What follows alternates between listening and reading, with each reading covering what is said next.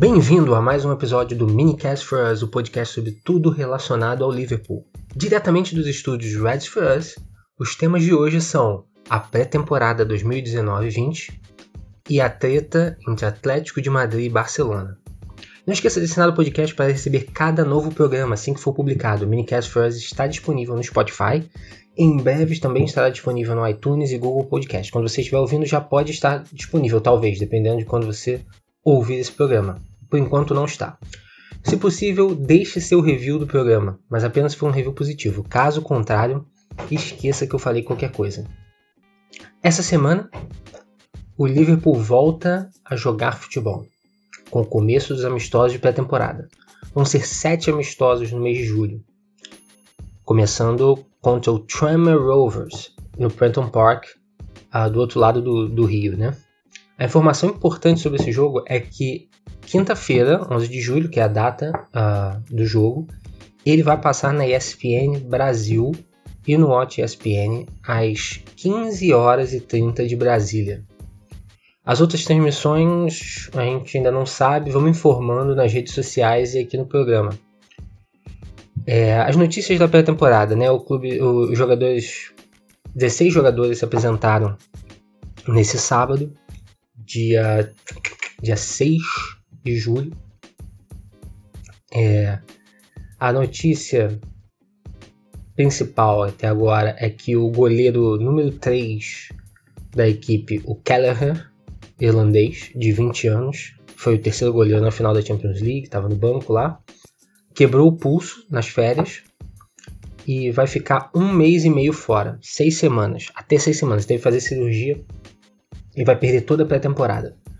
Ou seja, uh, ele seria.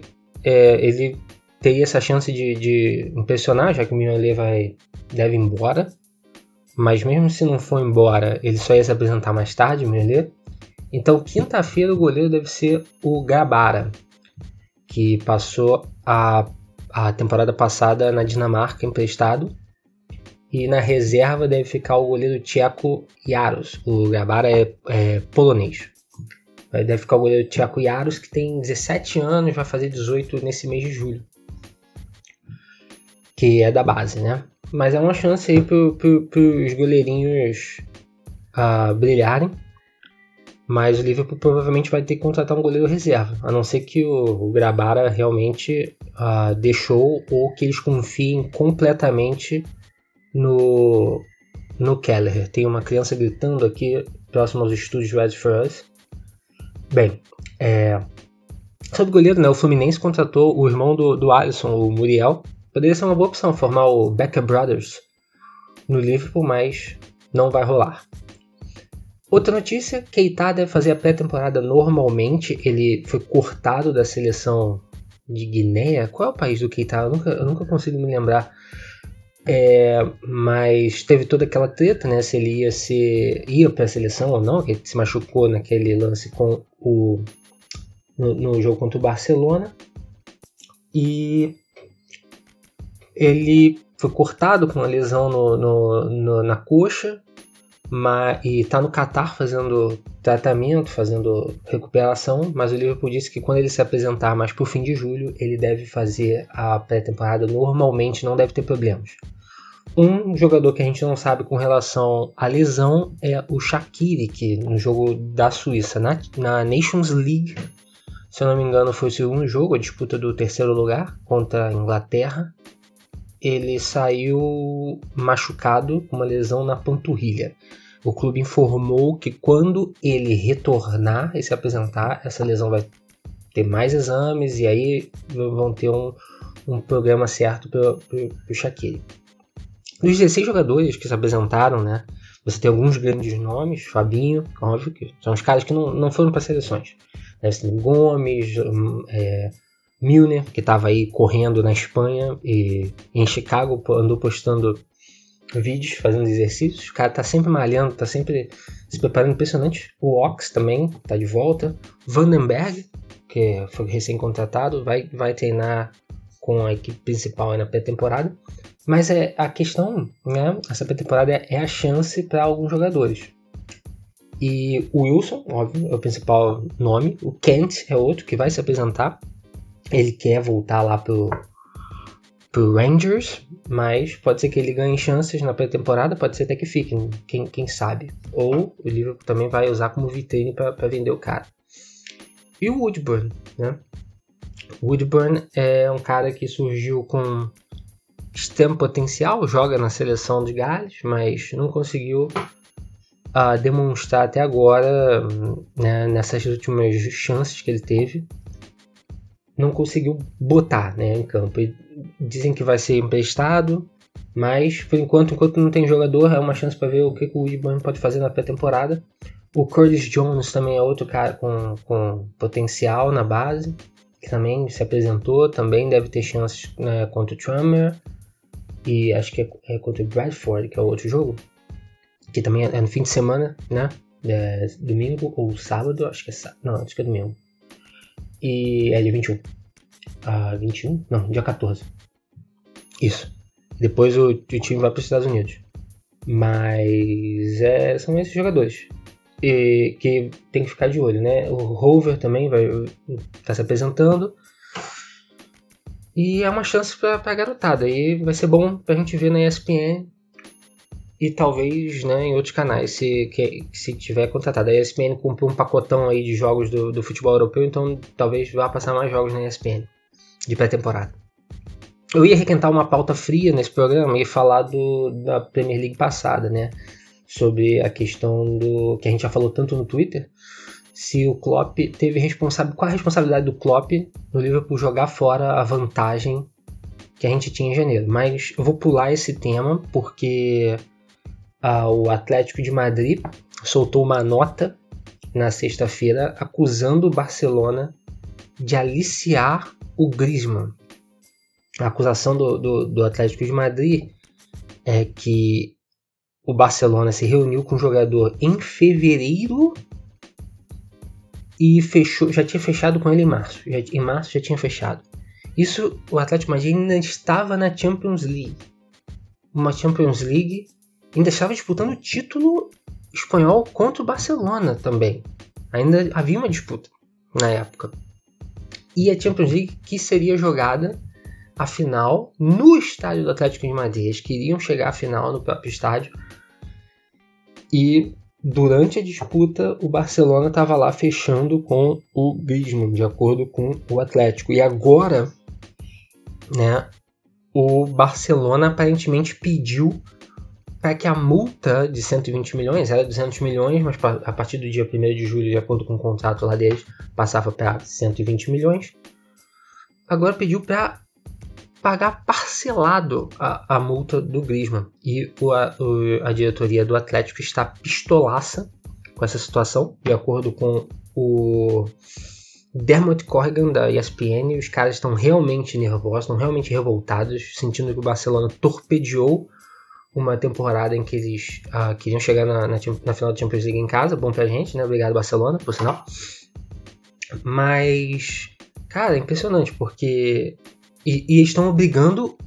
Na nota eles falam assim, ó, Griezmann, a gente entrou em contato com, com, seu, com você, né? Entrou em contato com o Griezmann, com sua irmã, com seu agente. E você tem que se apresentar domingo, né? Esse programa eh, vai, foi gravado antes, vai ser lançado depois, então vamos ver o que, é que acontece. Já aconteceu, vamos ver o que, é que já aconteceu no futuro do, do pretérito. Mas obrigando o Griezmann a se apresentar. E o, o mais incrível disso é que o Barcelona né, aliciou o jogador, levando a palavra do, do, Atlético aqui. Os caras parecem que estão realmente revoltados e o, as reações do presidente do Barcelona falando: não, o único, único, contato que a gente teve começou ontem, não sei o que, né, deixam na cara que é mentira. E a gente sabe que é mentira. Mas o, o Atlético de Madrid ah, soube em maio e começou a traçar né, o que, que a gente vai fazer agora e já gastou uma grana, já gastaram uma grana, pagaram 120 milhões, né, o mesmo valor praticamente para trazer o João Félix, já deram a camisa 7 pro João Félix. E, e agora, quando o, o Atlético de Madrid já gastou o dinheiro, vem o Barcelona e fala, oh, oh, oh, e, e, o cara já falou, vou sair. agora que já estão num beco sem saída, já crentes que o cara. Ah, já perdemos. Vem o Barcelona e fala: É, eu quero pagar parcelado. É, é inacreditável, né? É, o Barcelona tem vantagem na negociação, porque o, o, Atlético de Madrid já gastou o dinheiro. O que, que o Atlético de Madrid vai falar? Ó, oh, não. Tem que ver a questão financeira. Mas o que, que isso tem a ver com o Liverpool é que a gente, né? A gente já viu isso antes. Não exatamente isso, né? Mas a gente já viu o Barcelona a se utilizar de diversas artimanhas e artifícios para forçar uma saída de um jogador. E isso leva a um, um assunto extra que eu queria comentar aqui, que sobre poder do jogador né, no, no, no futebol. E né, na, no sábado teve a notícia de que o Kawhi Leonard, do na, jogador de basquete da NBA, fechou com os Clippers né? Ele tá, era um free agent e tinha acabado de ganhar o campeonato com, com Toronto e fechou com Los Angeles. E ele, ele falou assim: Ó, oh, eu só vou pro, pro seu time se vocês levarem o Paul George, que tá em Oklahoma. E os Clippers falaram: tá bom, a, que opção que eu tenho? Eu tenho que trazer esse cara. Então eu vou forçar, vou entregar tudo que eu tenho aqui, milhões de, de escolhas de draft, dois jogadores, para Oklahoma. E ao mesmo tempo, o Paul George falou para Oklahoma: Ó, oh, eu quero ser trocado. E Oklahoma ficou sem opção a não ser aceitar a troca. Então eu tava pensando qual esporte né, tem mais poder, porque hoje a NBA o jogador tem muito poder. E no futebol a gente sabe que o jogador tem bastante poder. Eu acho que na NBA o jogador acaba tendo um pouco mais de poder ainda no futebol, porque o cara para chegar na NBA ele já meio que é uma estrela, né? Você só tem 30 times, enquanto no futebol você tem milhares de times. Na Europa você tem centenas de times? Só na, nas, nas uh, quatro principais divisões você tem uh, ah, 78 times, né? Já que a Alemanha tem 18.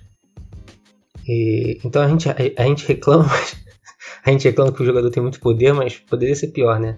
Poderia ser tipo NBA, onde os caras estão falando assim, ó, oh, eu não, não só quero ir para outro time, mas eu quero que você leve o fulano, que é meu amigo, meu parça, pra jogar. Às vezes, quem sabe isso vai acontecer, às vezes o, o, o Neymar vai pedir pro Barcelona contratar o, o, o Cebola lá, né, o, o parça dele, pra jogar.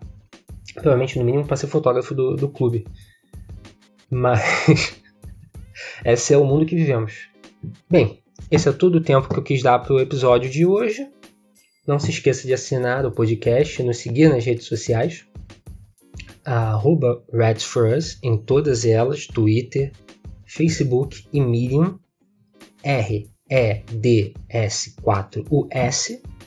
Reds for Us há 10 anos, isso mesmo, 10 anos, informando sobre o Liverpool.